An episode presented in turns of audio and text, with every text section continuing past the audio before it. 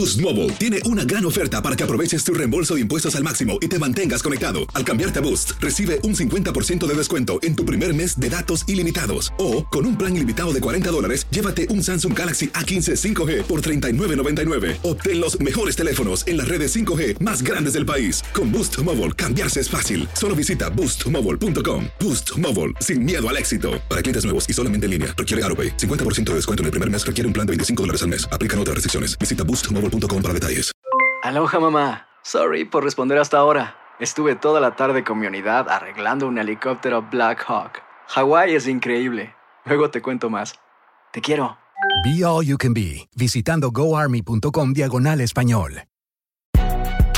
Si no sabes que el Spicy McCrispy tiene Spicy Pepper Sauce en el pan de arriba y en el pan de abajo, ¿qué sabes tú de la vida? Para, pa, pa, pa. Univisión Reporta es un podcast de euforia.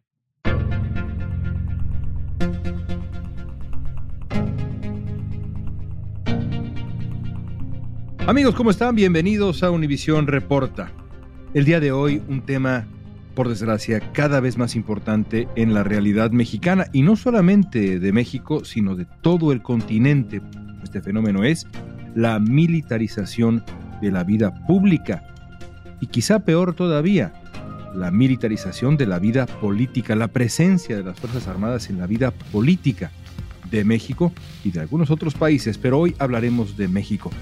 ¿Cómo es que el presidente de México, Andrés Manuel López Obrador, pasó de mirar con recelo al ejército durante décadas y décadas, cuando era líder opositor, a abrirle la puerta a las Fuerzas Armadas de esta manera y darles tantísimo poder en tantas cosas? El exceso de poder que tienen las Fuerzas Armadas podría llevar a México a una situación como la que claramente se ha vivido en Venezuela o Cuba, en donde hay un vínculo, una suerte de pacto muy claro, incluso diría yo, entre las Fuerzas Armadas y el régimen que está a cargo de ambos países desde hace ya tantos años. ¿Se puede revertir esta militarización de la vida pública mexicana o hay riesgo de una ruptura constitucional? Vamos a analizar los riesgos de la militarización en México junto al periodista Julián Andrade, experto en estos temas, y al senador Emilio Álvarez y Casa, experto en derechos humanos. Hoy es lunes 3 de julio, soy León Krause, esto es Univisión Reporta.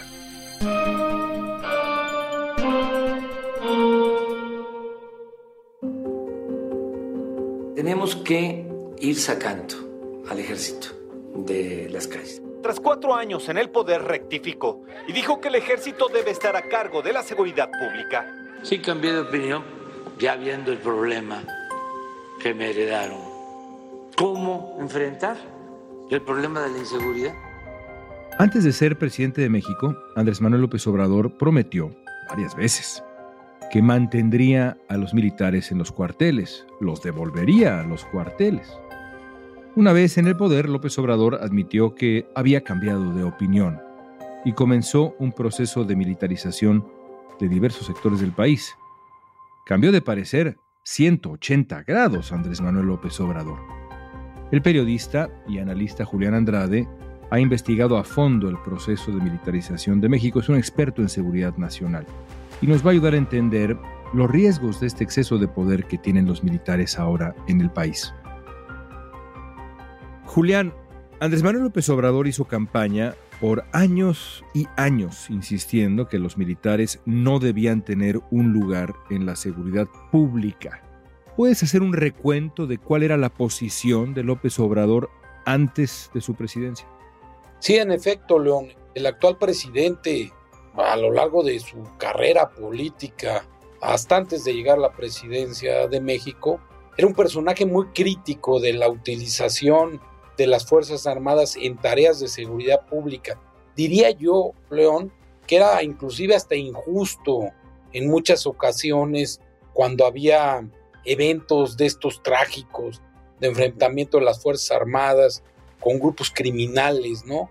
Ni siquiera les daba el beneficio de la duda en momentos muy críticos y el ahora presidente tenía también argumentos bastante serios, León, que eran los de construir una policía de carácter civil, con capacidades, profesional, con todos los instrumentos legales y técnicos para enfrentar al crimen. Digamos que López Obrador estaba ya con las injusticias que señalé, pero estaba en esta gran franja de opinión sobre la necesidad de contar con una fuerza policíaca civil que pudiera enfrentar además los grandes desafíos que ya son de décadas, León. Digamos que miraba con recelo el empoderamiento de las Fuerzas Armadas. Sí, claro, él ya advertía que la utilización de las Fuerzas Armadas, particularmente desde, desde el gobierno del presidente Calderón y de modo continuo con el del presidente Peña Nieto, era un riesgo, un riesgo inclusive para las libertades, para la democracia, para los derechos humanos. Él era, digamos, más radical en cuanto a, a que los militares tenían que volver a sus cuarteles. Es muy peligroso que tengamos un presidente de la República que está conduciendo este país, en donde un día opina una cosa y al día siguiente opina algo distinto. Ni siquiera el estatuto provisional del imperio de Maximiliano se atrevió a darle poder absoluto a los militares. ¿Cuándo y por qué cambia de opinión López Obrador? ¿Cuándo exactamente no lo sé? Yo supongo, León, que este cambio, y digo, hay análisis al respecto, sobre todo de gente que sabe de los temas de relación con las Fuerzas Armadas, yo creo que el presidente empezó a cambiar de opinión en el momento en que resultó presidente electo y que empezó a tener contacto con los militares. Y supongo, o evidentemente, ahí empezaron contactos y él empezó a percibir que en la institucionalidad de las Fuerzas Armadas, en los propios uniformados, podía tener unos aliados de los que no había sabido, ojo León, esto no lo podemos saber porque él no lo ha dicho, o de los que no había hablado. El cambio no fue un ajuste mínimo, sino fue un viraje de 180 grados. Difícil imaginar un viraje más dramático en cuanto a la asignación de responsabilidades, el discurso. Las Fuerzas Armadas se han encargado, Julián, de funciones que antes no nada más el discurso López Obradorista, sino en el México moderno, francamente, eran impensables. Sí, sin duda, si atendemos a lo que sabíamos de López Obrador, a lo que sí podíamos saber, incluso quienes hemos sido críticos, yo podría decir que yo ya escribía sobre las dudas que tenía sobre su compromiso democrático, pero creo que ninguno, ninguno atinamos en el tema de militarismo y de la militarización evidente que hay en México. Sí fue un cambio total, fue sorpresivo en gran medida, León.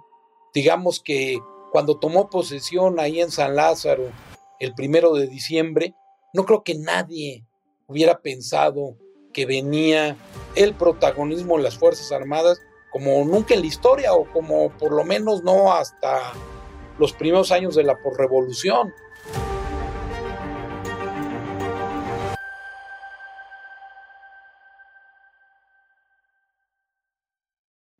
El senador mexicano Emilio Álvarez y Casa es sociólogo y experto en derechos humanos. Desde hace meses y meses viene denunciando los riesgos de la militarización en México. Senador Andrés Manuel López Obrador hizo campaña por muchos, muchos años insistiendo que los militares no debían tener un lugar en la seguridad pública y en buena parte de la vida pública del país. ¿Cómo explica que haya cambiado de opinión?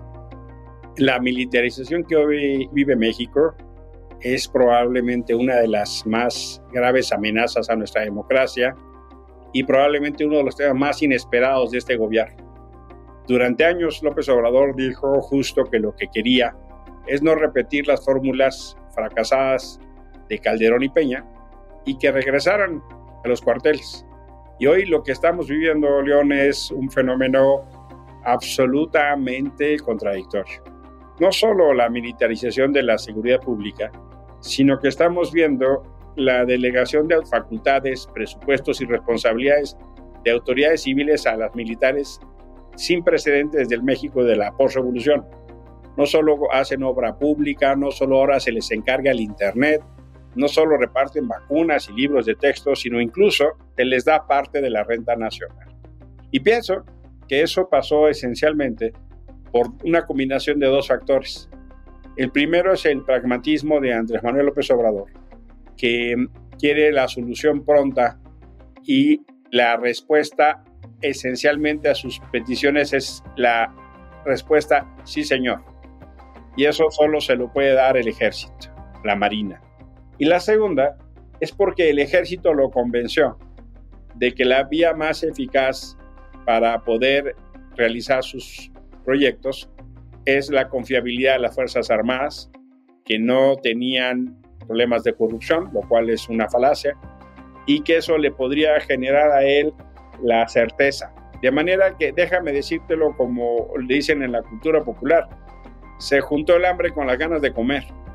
Y hoy tenemos unas Fuerzas Armadas con más presupuesto que nunca, con menos controles que nunca y con más discrecionalidad que nunca, lo cual hace un cóctel extraordinariamente peligroso. Hace un par de semanas Amnistía Internacional circuló una carta abierta en la que expresó que los estados deben encontrar alternativas a la militarización para atender la seguridad pública.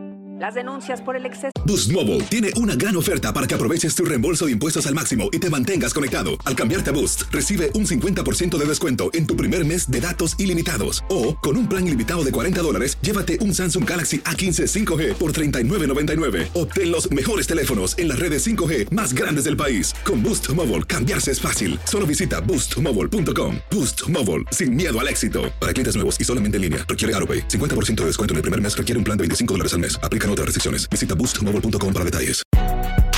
Si no sabes que el Spicy McCrispy tiene Spicy Pepper Sauce en el pan de arriba y en el pan de abajo, ¿qué sabes tú de la vida? Para, pa, pa, pa. Cassandra Sánchez Navarro junto a Catherine Siachoque y Verónica Bravo en la nueva serie de comedia original de VIX, Consuelo, disponible en la app de VIX ya. De fuerza de los militares han aumentado en los últimos años, lo que le ha costado muy caro a la Secretaría de la Defensa Nacional. Tan solo el año pasado, la dependencia rompió récord en el pago por indemnizaciones a familiares de fallecidos o personas lesionadas por los soldados. La carta destaca que en México se ha ido acentuando el uso de las Fuerzas Armadas para labores de seguridad ciudadana y otras cosas que tienen poco que ver con la labor tradicional del ejército.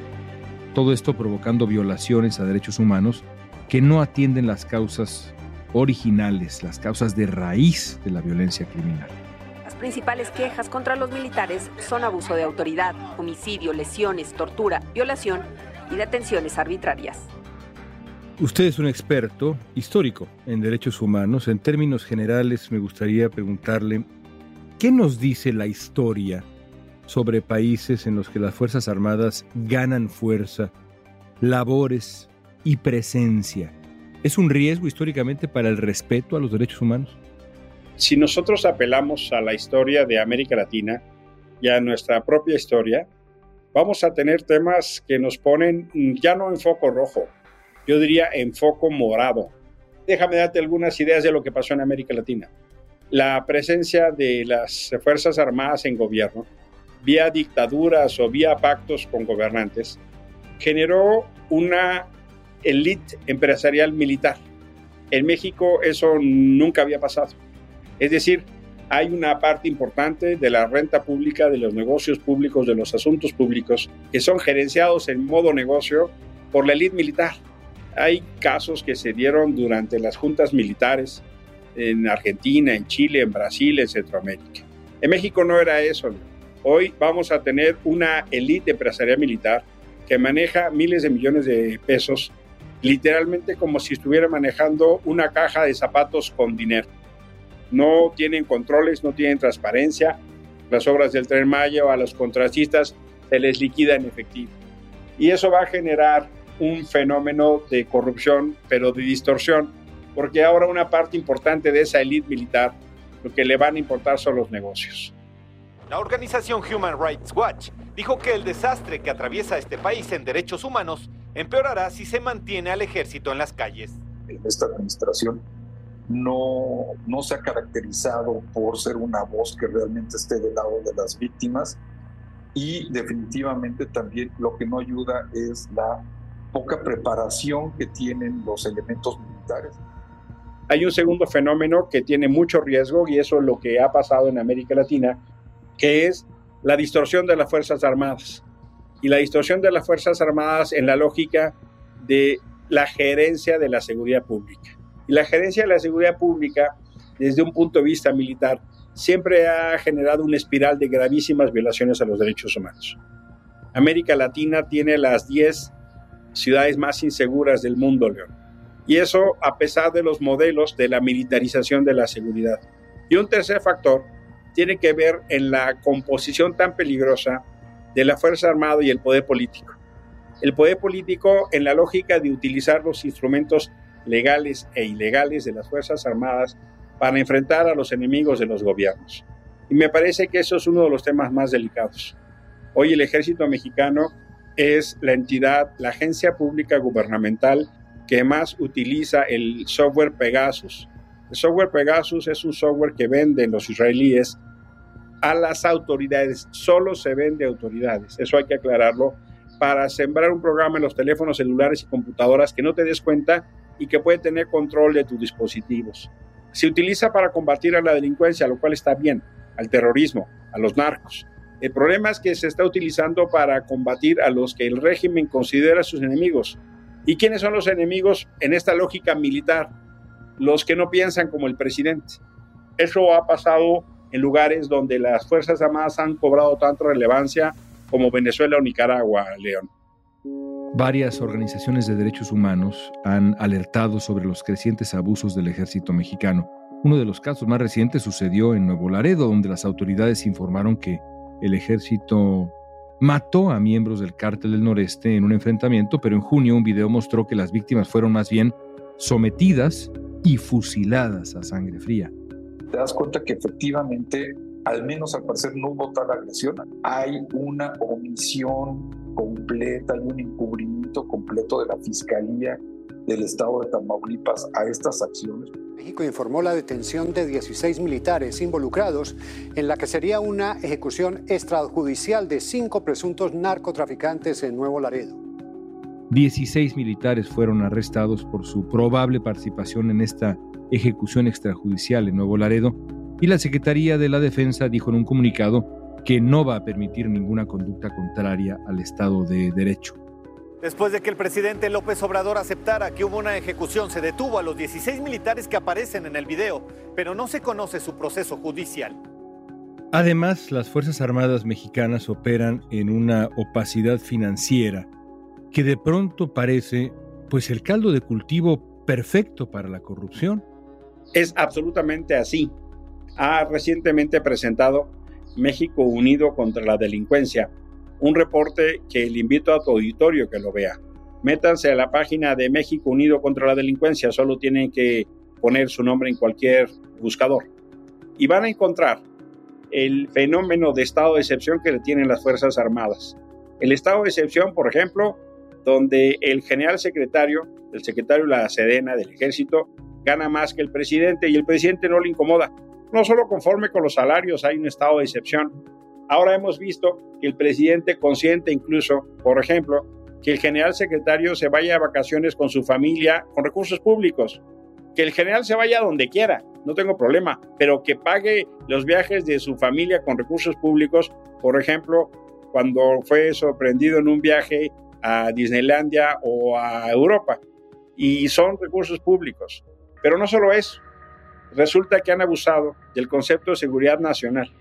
Y todos estos contratos del tren Maya, del aeropuerto Felipe Ángeles, del aeropuerto de Tulum o de otras muy innumerables obras públicas que está haciendo el ejército han sido cubiertas bajo el manto de la seguridad nacional, lo cual, en una falacia, les da un manejo discrecional que voy a darte un ejemplo. El año pasado se discutía en el Senado de la República una serie de ascensos y yo me di la tarea con mi equipo de revisar y me encontré una propuesta de ascenso de un general que había comprado colchones para una inundación en Tabasco. Y esos colchones los compró en una juguetería de Puebla y resulta que la juguetería de Puebla le vendió 150 millones de pesos en colchones. 150 millones de pesos equivalen a un poco más de 8 millones de dólares. De sentido común, a mí me parece que quien compra 150 millones de pesos de colchones en una juguetería, en una entidad que no tiene que ver con donde fue la tragedia, pues me hace presumir que hay un familiar o un amigo cercano o un negocio, ¿no? Claro, León. Eso lo supe porque tuvimos que hacer una investigación y encontramos en las denuncias en los medios que había una denuncia de corrupción de este general al que le proponían un ascenso. ¿Cuántas historias como estas? Pues las que quieras, porque el fenómeno de la corrupción es ya un factor común en las Fuerzas Armadas, por más que digan lo contrario.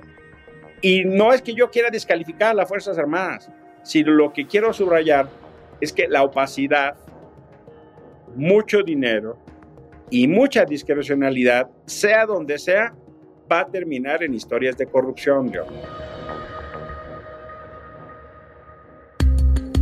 Cuando regresemos vamos a analizar hasta dónde llega la corrupción del ejército mexicano.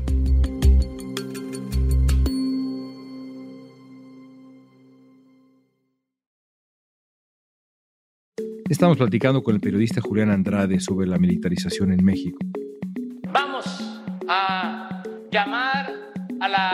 Secretaría de Marina para que nos ayude a enfrentar el problema de inseguridad y de tráfico de drogas.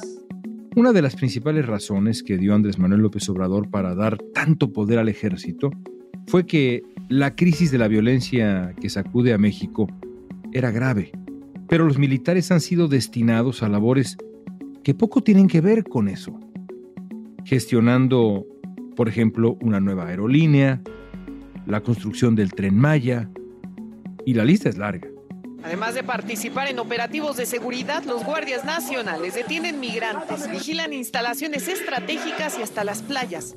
Además, en abril se aprobó que el ejército administre el 80% de los fondos que recibe México por cada turista que entre al país.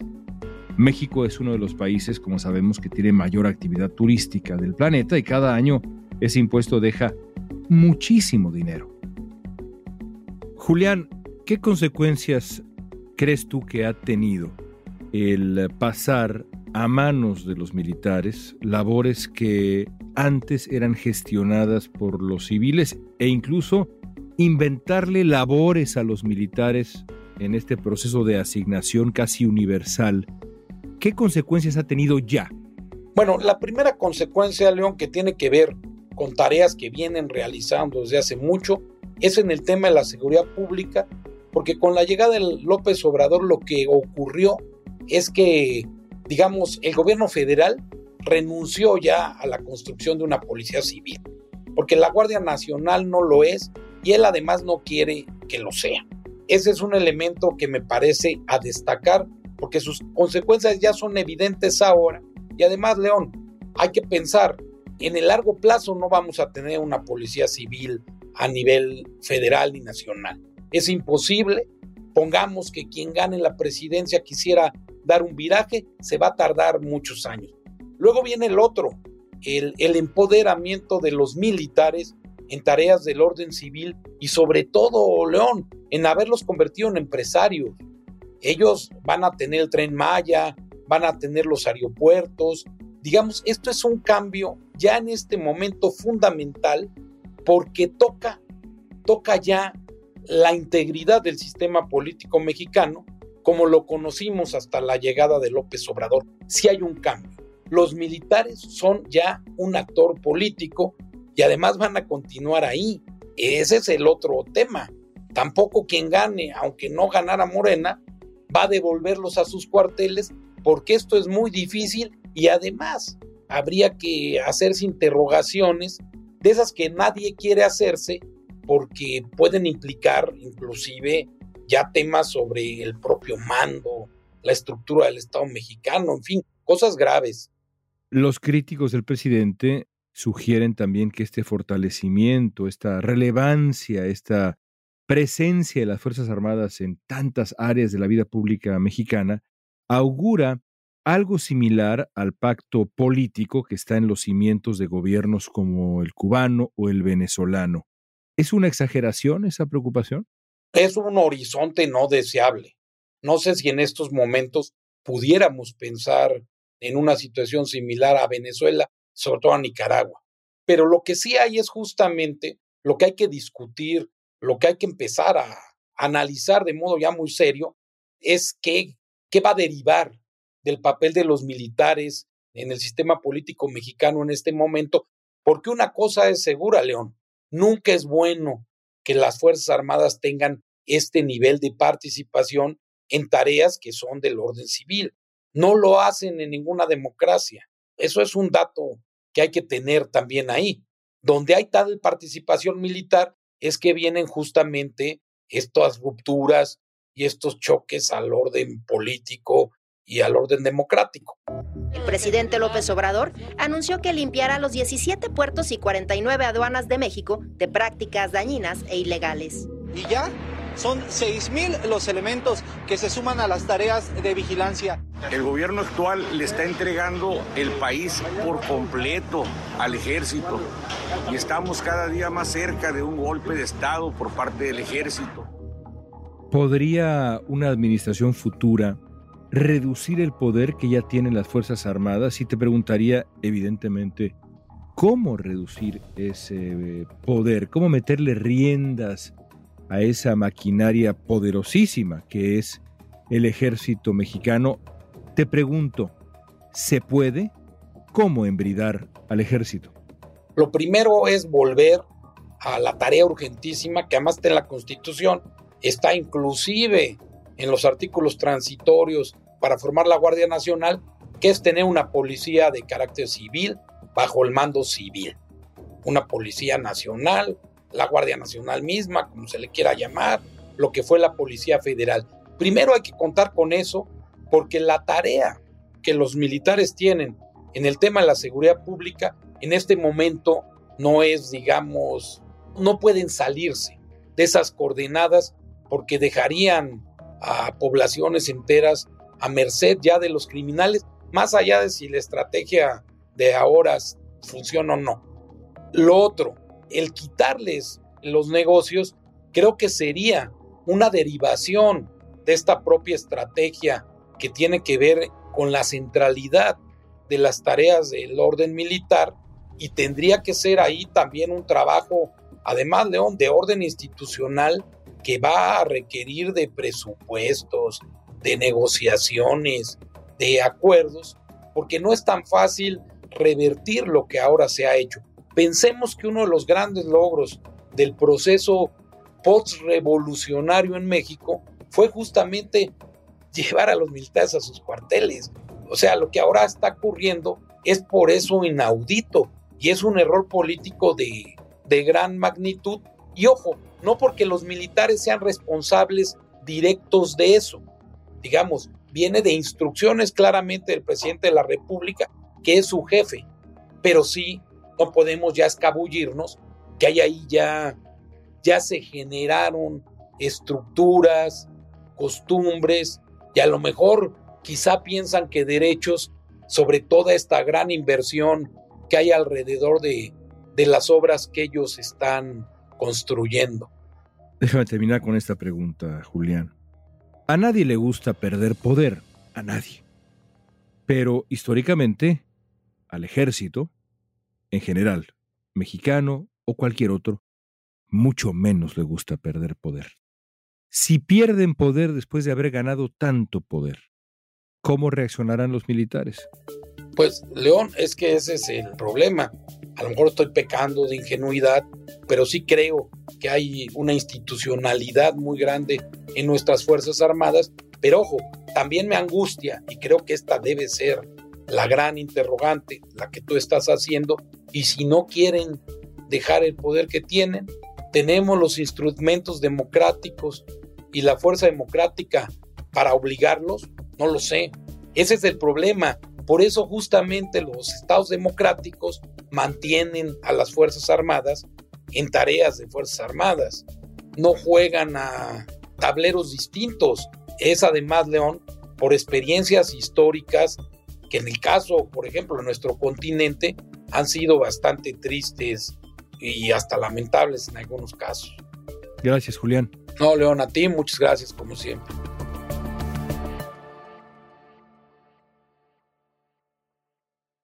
Amnistía Internacional declaró en un comunicado que la iniciativa presidencial que subordina y otorga el mando de la Guardia Nacional a la Secretaría de la Defensa en México convierte a las Fuerzas Armadas en la institución más poderosa del país, así dice Amnistía Internacional. Según la organización, el presupuesto del ejército mexicano es más alto que el gasto de la Secretaría de Educación Pública. Más dinero al ejército que a la educación. Hablemos de de las consecuencias y del futuro, senador.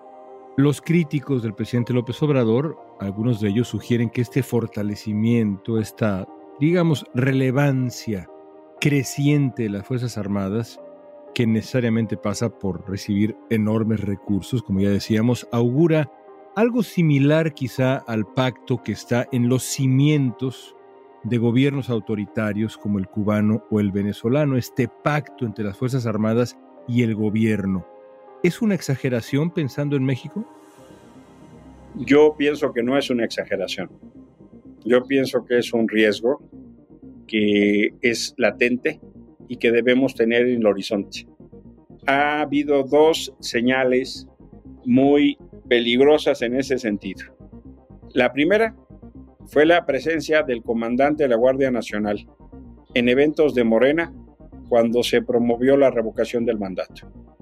Y uno le decía, ¿y qué hacía ahí el comandante de la Guardia Nacional? Eso no pasaba hace años. El segundo signo que me parece más preocupante son las dos expresiones que ha hecho el general secretario, el titular de la Secretaría de Defensa Nacional, en el ánimo, primero, de que todo el país debería incorporarse al proyecto del presidente. Y segundo, en la lógica de describir que aquellos que no estén con el proyecto del presidente son traidores al país. Esto lo dijo en el marco del aniversario de la Revolución Mexicana. Generó, por supuesto, todas las señales de alerta que el secretario se alejara de una posición de Estado, que era esencialmente la posición tradicional de los comandantes de las Fuerzas Armadas en México, para acercarse ya no a una posición de gobierno, sino a una posición de partido. Pero si tú revisas la estructura pública, te vas a encontrar militares en todo el orden. Ya no solo controlan las aduanas, no solo controlan los aeropuertos, no solo controlan la distribución de los medicamentos, no solo van a controlar el Internet, no solo van a tener una línea aérea, no solo tienen el tren Maya. Son en este gobierno más de 130 responsabilidades administrativas civiles del gobierno federal y gobiernos estatales pasados al ejército y que tienen justo este estado de excepción que preocupa muchísimo en la alianza política de los militares y Morena, para decirlo concretito. Mientras este proyecto de gobierno esté ahí, donde está, en el poder, esta cercanía parece que no, no disminuirá y este papel de relevancia creciente de las Fuerzas Armadas tampoco cambiará. Pero imaginemos que hay un gobierno diferente en el futuro cómo quitarle poder a las Fuerzas Armadas una vez que lo han ganado y han ganado tanto, o se los han dado de esta manera. ¿Cómo? Yo pienso que hay tres rutas. Uno, hay que asumir que nos vamos a tardar en desmontar el nivel de destrozo y regresión que hemos vivido en este gobierno. Y, y, sí, hay que hacer un horizonte para así entenderlo. Se ha cortado a machetazos parte de la institucionalidad y la vida del espacio público que habíamos construido. Dos, creo que la parte principal de un gobierno de coalición tiene que ser justo revisar aquellos componentes porque los beneficios de López Obrador no le han llegado a todos los militares. Y creo que hay una parte de descontento al interior de las Fuerzas Armadas que no tienen ni los estados de excepción ni los privilegios. Por eso hablaba yo de una élite. Y me parece que habrá que hacer un reemplazo de una parte importante de los militares que hoy están en este beneficio y estado de excepción y la tercera, creo que sí habría que hacer un plan gradual para, empezando por aquellas funciones que no, eminentemente no tienen que ver nada con su función. ¿Y cómo reaccionarán los militares si un gobierno futuro se planta y dice, bueno, vamos a hacer esto y esto y esto para reducir el poder que ustedes tienen? Porque Las Fuerzas Armadas no toman a bien siempre cuando alguien quiere restarles poder. Estoy de acuerdo que eso es un riesgo real y me parece que ese gobierno tendrá que tener un fuerte respaldo de la gente y que sepa lo que está pasando. Si el ejército tiene la exhibición en público de lo que está pasando y si hay una agenda pública de los excesos y beneficios, creo que difícilmente lo van a mantener. Si el ejército mantiene sus columnas de institucionalidad y respeto a la, la constitución, el pacto democrático, no tendremos problema. Si el ejército quiere mantener sus estados de excepción, sus privilegios a cualquier costo, entonces México se entrará en una ruta de mucho riesgo, de una tensión donde las Fuerzas Armadas pueden ser cogobierno o gobierno. Y eso es una ruptura constitucional que no quisiera ni pensar. Voy a terminar con esta pregunta que en el orden de las preguntas que he hecho quizá venía un poco antes, pero me parece un, un buen colofón. López Obrador ha devuelto al ejército al centro de la vida pública mexicana y más importante todavía al centro de la vida política. Si algo logró el México postrevolucionario hace un siglo fue separar al ejército de la vida política. ¿Es una regresión en la historia de México lo que vemos? Definitivamente sí, León. La gran virtud del PRI fue dejar al ejército fuera de la centralidad de la conducción política, bajo un pacto de nosotros cuidaremos de ti. Y el PRI siempre cuidó por el ejército. Era un poco el hermano fuera de casa, el hermano no reconocido. Incluso los políticos metieron al ejército a temas muy delicados como la matanza del 68 o la guerra sucia. Y eso generó un descalabro fuerte en la vida de México. Cuando vino el cambio de gobierno y Fox entró a la presidencia, llegó un momento que la pregunta que nos hacíamos no es quién iba a ganar la presidencia, sino qué iba a hacer el ejército al día siguiente de las elecciones. Y el ejército nos dio un ejemplo de respeto, de constitucionalidad, y aceptó la alternancia con Fox, con Calderón, incluso en esta disputa electoral tan fuerte que hubo en México, aceptó el cambio con Peña y ahora aceptó el cambio con Morena. Dio muestras de una enorme institucionalidad. Pero la regresión, León, no solo es ese peso político, económico, social que puedan tener las Fuerzas Armadas, sino lo que estamos viviendo en distintos ámbitos de la vida. En mi agenda, agenda de derechos humanos, estamos viendo una regresión salvaje. En materia de migración, vivimos cosas que nunca hemos vivido. Lo que pasa en México hace ver chiquita a la de Patrol. Si los 40 migrantes que murieron en Ciudad Juárez hubieran muerto en una estación de Texas, hubiera sido una cosa inaceptable y aquí parece que no pasa nada. El tema de los periodistas asesinados, los feminicidios. León, este ya es el gobierno con el mayor número de personas desaparecidos en la historia. Este ya es el gobierno con el mayor número de homicidios violentos de la historia. Y hay fenómenos de una extraordinaria regresión, por ejemplo, en salud pública. El desabasto de medicamentos y de vacunas ha llevado increíblemente a una privatización de la salud por la vía de los hechos. Me hago cargo de la pandemia y que la pandemia no es culpa de López Obrador, pero sí fue su responsabilidad cómo respondió a la pandemia. El número de muertos por la pandemia en México pone a México dentro de los primeros tres, primeros tres lugares con mayor afectación. Entonces, fíjate en términos de derechos civiles, políticos, económicos y sociales. Me quedo en eso. Entonces, por supuesto que la militarización es un grave riesgo y una, un grave escenario de regresión pero eso va acompañado de otros fenómenos de regresión en nuestra agenda de derechos y libertades muy preocupante, León. Gracias por su tiempo, senador. Muchas gracias, un fuerte abrazo.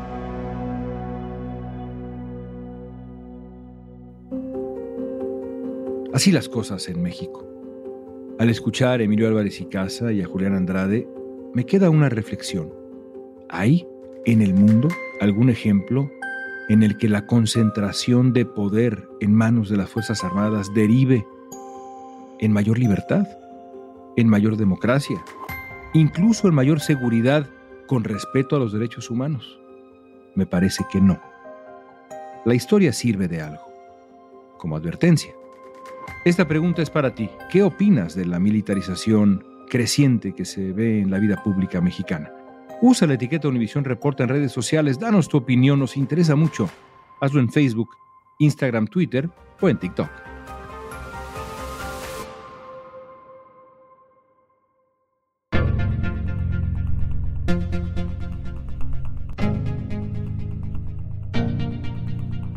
Escuchaste Univisión Reporta. Si te gustó este episodio, síguenos y compártelo con otros. En la producción ejecutiva, Olivia Liendo. Producción de contenido, Milis Supan. Asistencia de producción, Natalia López. Booking, Soía González. Música original de Carlos Jorge García, Luis Daniel González y Jorge González. Soy León Krause, gracias por escuchar Univisión Reporta.